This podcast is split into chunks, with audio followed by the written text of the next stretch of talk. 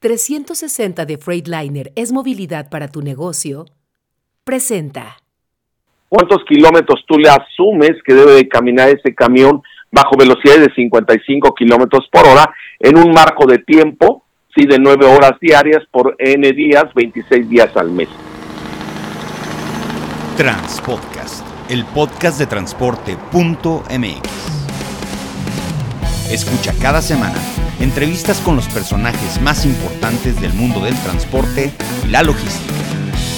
Ya comienza Transpodcast. ¿Qué tal amigos de Transpodcast, el podcast de transporte.mx? Mi nombre es Clemente Villalpando y como cada semana vamos a platicar sobre un tema relacionado con el transporte, la logística y hoy vamos a hablar de lo que yo creo, considero y he pensado durante muchos años que me he dedicado a esto, es en donde está mucho el éxito del negocio, que es cómo administrar el combustible, cómo hacer que el diésel sea más rendidor, cómo usarlo, qué hacer con él cuando tienes una flota de transporte que definitivamente no tiene buenos rendimientos, cómo ajustar, etcétera, etcétera. Y para esto, pues tenemos del otro lado de la línea a un especialista en temas de costos. Yo es donde, bueno, además de que sabe mucho de transporte y de cosas de control, me gusta mucho cómo habla de costos, cómo habla de cómo estructurar los precios. Está del otro lado de la línea Miguel López Fiesco. Él es un consultor de logística Fast. Y bueno, pues hoy vamos a platicar del desafío del consumo del diésel. Él tiene ya una eh, como ponencia que se llama el orden de los factores sí afecta el rendimiento y me da mucho gusto saludar a Miguel. ¿Cómo estás? Eh, Clemente Villalpando, ¿cómo estás? Un gusto escucharte y que me permitas llegar a tu audiencia con este interesante tema que seguro estoy que, que eh, pues sus seguidores, estos eh, radioescuchas de este podcast, le va a ser sumamente interesante. Bueno, vamos empezando desde el punto de vista de eh, el diésel como el insumo que más puedes controlar desde el punto de vista de la operación, porque la unidad pues es eh, la misma, eventualmente si la sacas de agencia a cero kilómetros, el operador es un factor humano, ese no lo vamos a meter ahorita, eh, la configuración, etcétera, etcétera. ¿De dónde nace el, el, caso en el cual tú empiezas a hacer un estudio, ya un microestudio de cómo hacer que los rendimientos de combustible sean las ventajas competitivas de las empresas de transporte? Qué amable. Pues mira, te platico. El primer concepto que tuve fue a llegarme obviamente a pues a todo el transporte en general a través de las consultorías y cursos que imparto y fue llenándome de inquietudes el contemplar las diferentes variables variables, perdón, que tienen o que implican en este eh, desafío de control. Ese fue el, tema, me inspiré en aquel emprendedor que apenas va a comprar su primer camioncito y que tiene que, comprender la estructura de costos y donde él comienza a entender que el diésel es el factor primordial y que le, le, pues, le afecta el bolsillo en este tipo de negocio.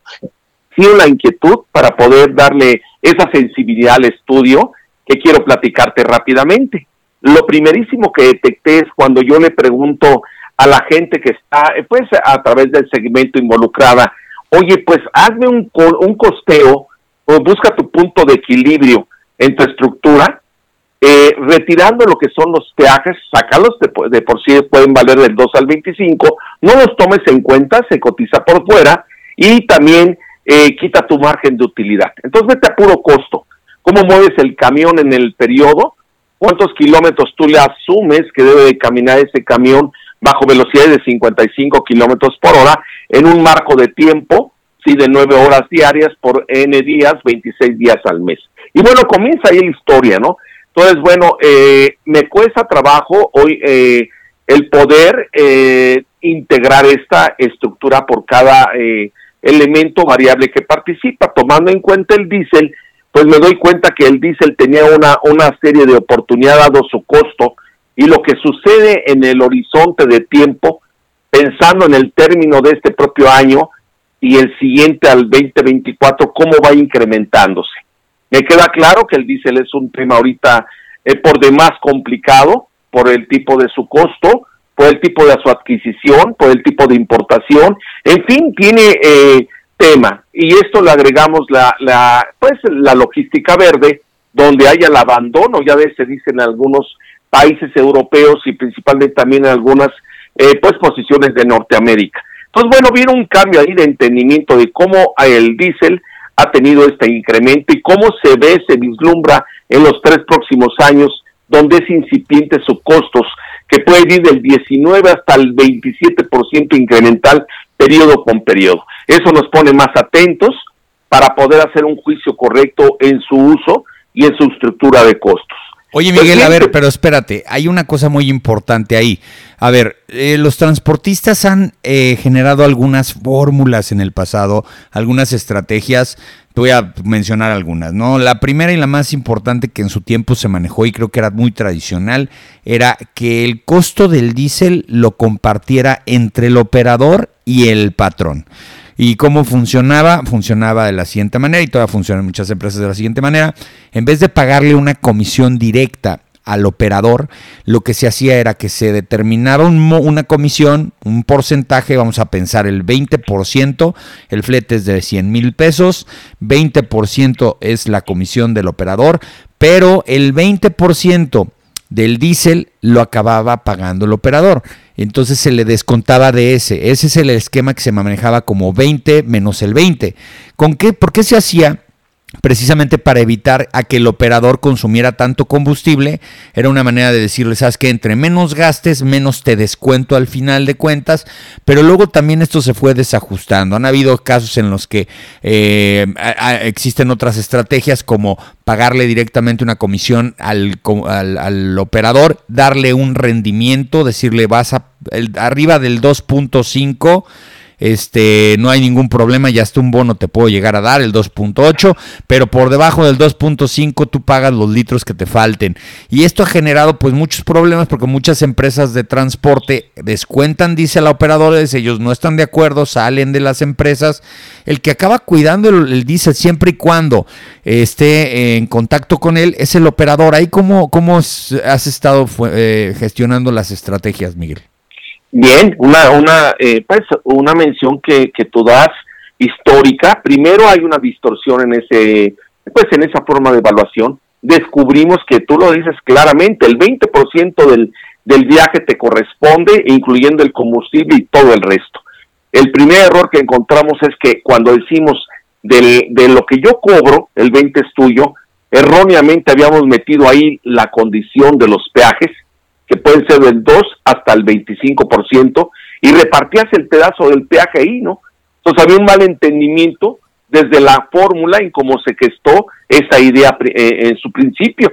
Hemos corregido allá afuera, decir, oye, si vas a usar esa mecánica para poder eh, organizar tus costos y hacer responsable el diésel, corrige y saca el peaje. Ese fue el primero que encontramos. El segundo se ha convertido entre el el, gato y el ratón, encasar ese porcentaje, ¿sí? Y verlo en algunas otras funciones eh, que administra el operador en el viaje y que puede tomar en ventaja como desde tomar combustible propio, dar rendimiento equívoco, y ese bono que mencionas, pues sí tiene un efecto, ¿no? Tiene ese efecto, sin embargo, hay alguna razón que no se llega por alguna condición de comprensión en el proceso. El proceso es, eh, parece simple, tú haces un viaje a B, que es este rendimiento y suerte. Sin embargo, hoy nos damos cuenta que las variables que participan en esta decisión es el gasto fijo, es el gasto improductivo, el gasto variable y el costo de oportunidad. Existen cuatro vértices para definir el combustible dentro de una actividad eh, del transporte. Descubrimos que el gasto fijo pues tiende a ser aparentemente claro hacia lo que refiere el, el operador y cualquier gente que administra, y le llamamos primeramente, hay un gasto donde diriges la unidad. ¿Qué tipo de carretera va a caminar esa unidad? Esa unidad va a tener pendientes, va a tener curvas o rectas y va a tener su propia topografía. Se llaman altimetrías. La altimetría es alguna variable que no, no habíamos eh, considerado. Simplemente sabíamos que el mandar un camión entre Monterrey y Aguascalientes pues gastaba más, más combustible. Entre Monterrey y Acapulco, entre Monterrey y un Culiacán, gastaban menos. ¿Qué pasaba ahí? Algunos que tienen mucha experiencia en este juego de negocios me decían, pues sí, Miguel, como que por ahí de Aguascalientes, como que pues hay más, más rectas, más, más este, subidas, ¿no? Más pendientes y no se analizaba. Pues bueno, descubrimos en un gasto fijo que este tipo de, de, pues de variable, controlarla, implicaba una tensión. Otro factor que no habíamos visto es la cuestión del tránsito dependiendo la hora. Entonces se denomina un TPDA, el tránsito que fluye en ese momento de horario que tú desprendes la unidad al servicio. No se consideraba. No es lo mismo Monterrey o sacar la unidad a las 5 de la mañana que sacar a las 7 de la mañana, o en Valle de México, o en Villahermosa, en cualquier punto de las ciudades principales. Tenemos un desgaste adicional de rendimiento por kilómetro litro que no asumíamos, no lo tomábamos en cuenta. Oye, eh, pues el, envío eh, o el camión va a circular en tal horario, no importaba ahí calcular ese diferenciador, no importaba calcular el tipo de carretera, el propio ralente que iba generando a través de esa velocidad, eh, paros, avances, y el aspecto principalmente de la rugosidad de la carretera, gastos fijos ignorados. Simplemente era un ave y hazlo. Bien, y luego descubrimos la cuestión de lo que se refiere a los gastos improductivos. El gasto improductivo lo empezamos a detallar con la rotación de operadores. El que tú tengas un camión y pase Toño y luego Juan y termine Francisco en un periodo de un trimestre, va a afectarte los rendimientos y el desgaste de la unidad. Entonces, entendimos que hay una eh, proporción eh, importante entre la rotación. Como no la mides, como sabes que es un factor necesario que se justifica porque faltan operadores, por la región que atiendes, por el propio sueldo que das, pues acepta la rotación, te está afectando tu combustible. Entonces hay un porcentaje que hemos determinado en la rotación, hemos visto otro porcentaje en el patrón de conducción, que algunos sofistican con telemetrías. El patrón de conducción, pues bueno, a veces lo calificas o no, dependiendo en cómo lo vayas midiendo en la telemetría, y cuidas mucho las revoluciones por minuto. Entonces aquí el tema era, algunos lo tienen, otros no lo tienen, y es un, una variable importante. La antigüedad del propio camión te va a dar otro factor. si Hay una condición de economías dependiendo de la edad del camión y su propio mantenimiento. El aire acondicionado que estás utilizando en la cabina, también es un factor que no medimos. Hoy es más barato que el operador se quede a bordo en un viaje a lo mejor de dos o cuatro días que pagar el hotel. Y no, no va por ahí. Tenemos una pérdida de combustible también, donde razonábamos que, pues mira, este camión tiene que dar una fórmula del 2.8 o el 3.1, pero no había contabilizado esa oportunidad. Pensando en el gasto pico que mencioné y en el, este gasto improductivo que detectamos, y cierro con el robo de combustible ahí, que podría darse o, o eh, existir en esa eh, forma de operar y de manera improductiva. Aquí la configuración vehicular cuenta si es sencillo o es full, ¿sí? Y son los elementos que tenemos identificados como gastos improductivos. Siguiendo el estudio, encontramos otro vértice que le llamamos los gastos variables. El gasto variable nos damos cuenta que una buena lubricación entre sintético o mineral afectaba el combustible pero sabíamos que había que darlo, ¿no? Cada 20, cada 25 mil kilos y había un efecto en el combustible. Hoy somos más sofisticados y queremos un ahorro por ahí. Y vemos también la calidad de llantas. Las llantas, el que organiza bien un camión, pues sabe que hay tres formas de colocar un neumático en el camión y que va a ver en de eh, pues su actividad que tiene al rodar ese camión y hay un ahorro también. La propia presión de la llanta y la calidad te va a afectar y te va a ayudar al mismo ahorro. Y bueno, te había mencionado del mantenimiento, que es un efecto importante en este gasto variable, si es respetuoso en mantener un camión dentro de su eh, buena lubricación, su buen mantenimiento mecánico y caminábamos. Nos damos cuenta el siguiente vértice que es el costo de oportunidad, la capacitación sobre el vehículo y sobre el tipo de carretera y el cómo tener el cuidado del peso por eje bajo las circunstancias de una presión del neumático y entender que eso también tenía un ahorro. Como no capacitamos, asumimos que el operador es el bueno, no se equivoca, pues confiamos en dar el camión a la deriva y empezamos a ver que unos ganan más que otros. Me refiero en el sentido de ahorro. Y bueno, eh, vemos ahora la recuperación del IVA, que es un factor financiero también y que me afecta en el efecto del combustible. Y por no esperar aquella eh, factura con los trámites que exige la ley fiscalmente, pues los brincamos, ¿no? Independientemente que hay tarjetas que hacen esa actividad, las 10.800, 11.000 y pérdida de gasolineras que hay, y están de acuerdo, ¿no? Para poderte hacer esa facturación en orden.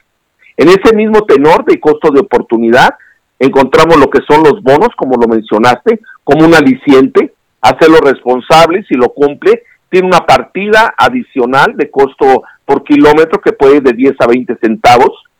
Y algo importante que ya ponemos atención es el peso de la carga, que es un elemento importante o, que deriva el, gasto al combustible.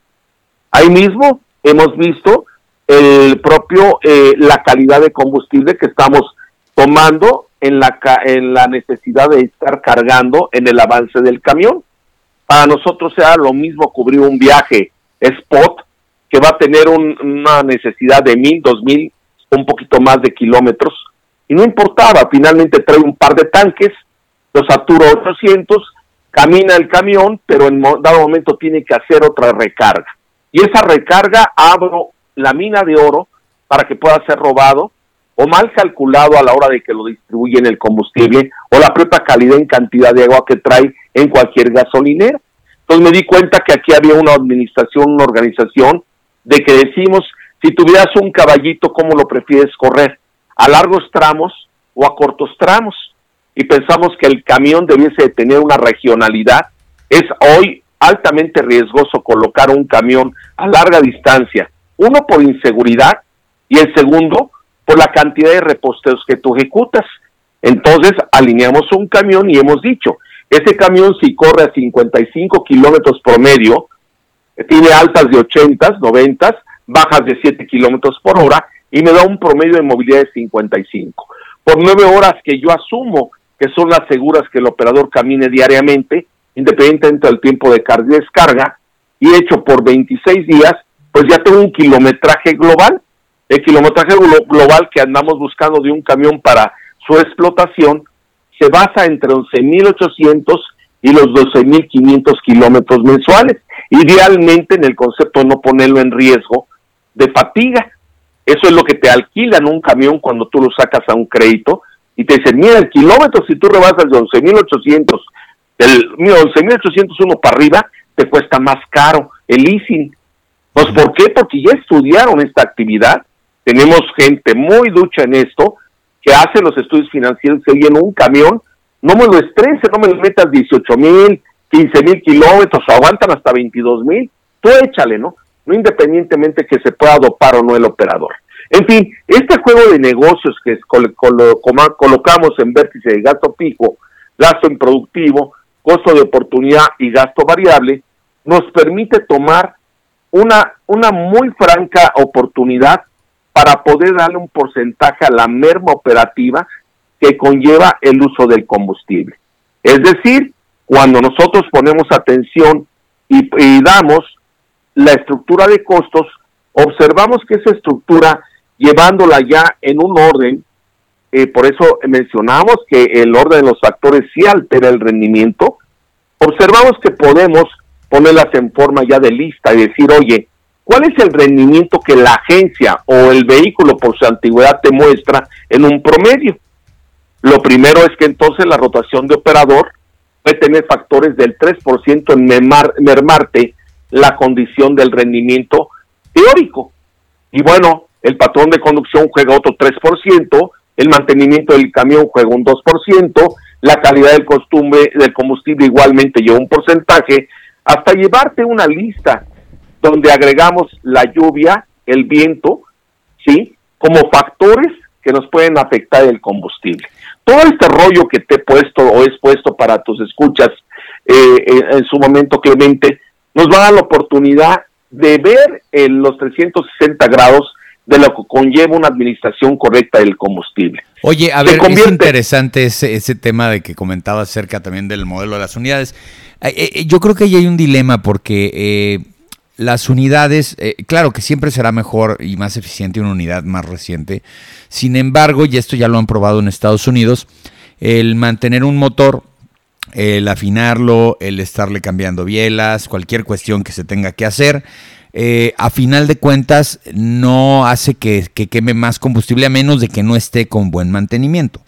Eh, eso porque eh, se han hecho pruebas eh, en donde pues camiones que tienen 30, 40 años trabajando en Estados Unidos, que es muy común, hay un pequeño nicho de camiones muy, muy, muy clásicos que trabajan en carreteras, que tienen un mantenimiento a veces hasta más caro, precisamente porque son mucho más complicadas las refacciones y que tienen los mismos rendimientos de los motores actuales que están computarizados. Se ha dado el caso y lo hemos visto en algunos casos. Aquí en México el problema es que las unidades viejas no cuentan con el mantenimiento. Ahí, este, vamos, para romper ese paradigma, ¿no? De que necesariamente los camiones nuevos son los que tienen el mayor rendimiento. Yo he visto rendimientos que ya no se pueden multiplicar o crecer, ya no, perdón, pasan del 3.4, 3.5 porque también es imposible llegar a esos números, ¿no? Claro, das un punto también muy interesante. Tienes la razón un camión que se califica con una certificación de transporte limpio te da un rendimiento muy semejante, a diferencia solamente de las emisiones de CO2 por la colaboración que tienes ahora de, un concepto de un químico, sí que vamos agregándole al combustible para poder eh, nivelar esto. La urea juega un papel importante ya en los motores de diferente generación y entonces sí el rendimiento lo tengo, pero la, elevación de CO2 se dispara. Entonces ahí ya tengo una desventaja, ¿no? Eh, usando o considerando la similitud de rendimientos. Uno me lo da con un rendimiento de emisiones controladas y el otro no.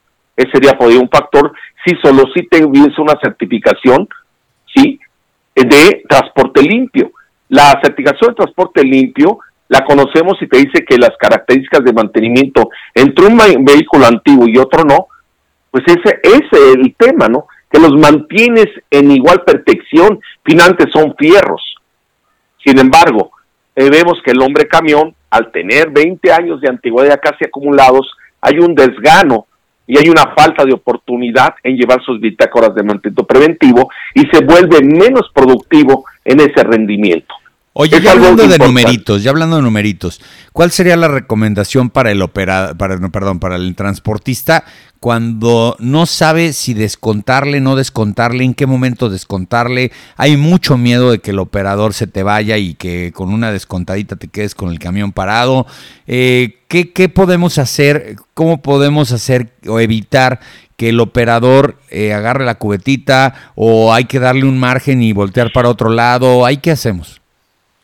Bien, hay algo, eh, un concepto, la retención del operador a través del ingreso que él tiene, primero el medio ambiente o, patrón que vive eh, o reina en la compañía, es un juego importante. Si lo vemos muy claro a, frialdad de que tú estás para manejar y me das el rendimiento, pues se convierte en una relación un tanto, eh, pues, ríspida, difícil, a que tú le des un ambiente, un clima laboral adecuado ese clima laboral de qué va a depender y que realmente lo haces un socio del negocio a través de esa propia retención. Sabes que el diésel es un fenómeno que tiene casi 14 variables que he mencionado y que se convierte en críticas. Primero porque no las sé calcular. Segundo porque asumo que ese es el rendimiento. Entonces, ¿cuál es el concepto aquí? Pues llevarlo a cabo a través de, tener una, una afinidad con él. ¿Cómo la logramos? Primero, haciéndole partícipe, donde la unidad a corto o mediano plazo le pertenece, ya damos un sentido de pertenencia, la unidad después de cuatro años es tuya, la unidad que estoy poniendo a tuya va a pertenecer en corto tiempo, estoy cediéndola a ti, nada se regala, yo te estoy haciendo el descuento congruente a la tarifa y el camión es tuyo, consérvalo, o sea, cuídalo, porque estás aquí como inversor, no estás como un elemento más de una herramienta que yo te utilizo y yo hago plata. Yo creo que existe un concepto de pertenencia en donde está figurando el operador. Se le está premiando la, la, la antigüedad que él tiene, se le está premiando y se le reconoce a nivel familiar. Son condiciones ya que prevalece para hacer un ambiente propicio al operador. El operador es un ser humano, el operador es una condición de negocio de dependencia, donde yo le estoy poniendo toda mi economía y ajena porque llevo las cargas de mis clientes y estoy haciendo responsable. Pues bueno, ese es el, factor primordial que debemos hacer. Primero, los sueldos, entender bien el sueldo hacia el operador. Un operador de 53 pies en este momento, estamos tomando un costo promedio de 1.450 pesos, ya con su eh, valor de prestación y su eh, neto que llevan a la casa, ¿verdad? El sueldo, para poder hacer un juego de negocios. El, Pero esos 1.400 son por día o cómo es?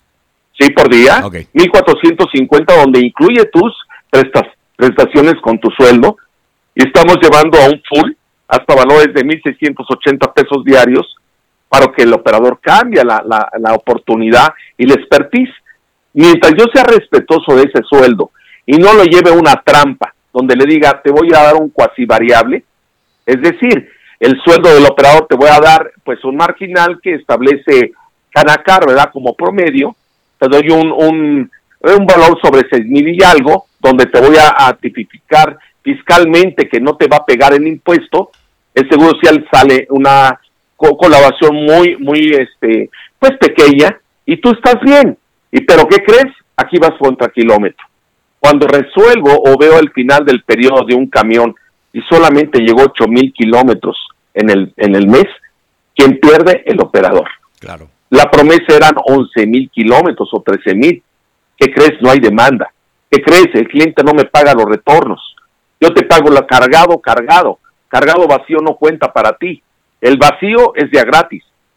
Viene la decepción del operador, viene el abuso del operador con cinco tipos de robo fenomenal.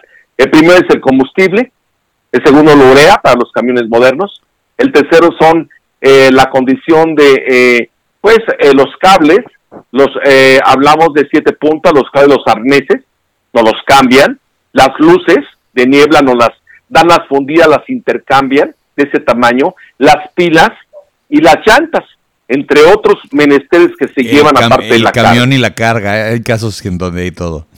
Entonces, este es un fenómeno que damos, abrimos la puerta, ¿no?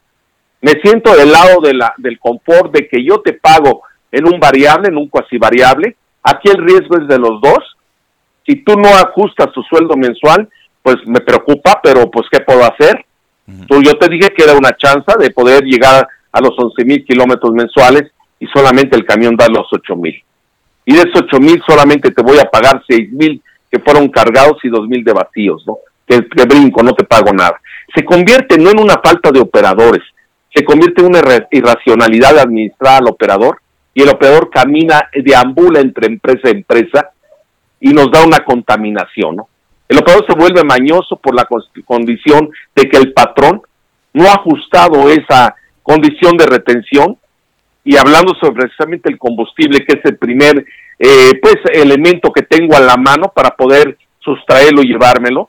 Hemos localizado robos, pero de buen calibre que un sueldo de un operador le pega entre 6 mil hasta 25 mil pesos extras con el solo combustible. Un camión promedio te hace 14.2 movimientos al mes, te hace 20 reposteos al estilo muy inside mexicano de benchmark, ¿sí? 14 viajes, 20 reposteos y con eso le permite a él llevarse de 6 mil a 22 mil pesos extras por manipular el combustible. Híjole, no les des ideas, Miguel.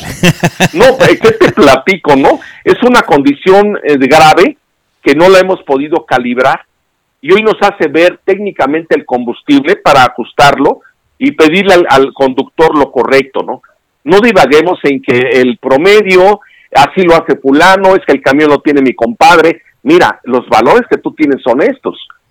Estas 14 variables, si no las concentras y le das un valor correcto, vas a tener un desquicio respecto al, al poder hacer un socio de verdad con el operador. Esa es la visión que te comparto esta tarde del labor que tenemos que hacerlo mucho más profesional, la medición del combustible, independientemente de la telemetría que tú puedas aplicar en un sistema de varillas que son fenomenales, en la telemetría que tienen, pero también en las trampas que detecta el, operador para poder brincarse cada telemetría en esas condiciones de, medir el combustible, ¿no? Ah, es, lo que es externo. Es claro, es claro que, que, bueno, por ejemplo, las varillas ayudan mucho a saber hasta dónde está el problema y si están conectadas con el sistema de localización, en dónde está el problema, pero no es precisamente la solución al problema. Oye, Miguel, pues muchas gracias, muchas gracias por la plática del día de hoy. La verdad es que nos gustó mucho hablar acerca de diésel de combustible. Creo que sí tenemos que ser muy, muy eh, analíticos en este tema. Es una parte muy estratégica, es de donde se te pueden ir los operadores o te pueden llegar nuevos. Hay que tener mucho cuidado como transportistas de cómo hacemos el uso del combustible, cómo asociamos al, al operador con el combustible, cómo usamos las unidades por el tema de combustible. Y te agradezco mucho que el día de hoy hayas estado aquí en Transpodcast. Agradezco a ti, Clemente, y a tu auditorio. Un fuerte abrazo y pronto nos vemos, Clemente, muy gentil. Claro que sí, gracias a todos ustedes por haber escuchado el día de hoy Transpodcast. Ya saben, la mejor y la mayor información del mundo del transporte la van a encontrar en un solo lugar, transporte.mx. Saludos.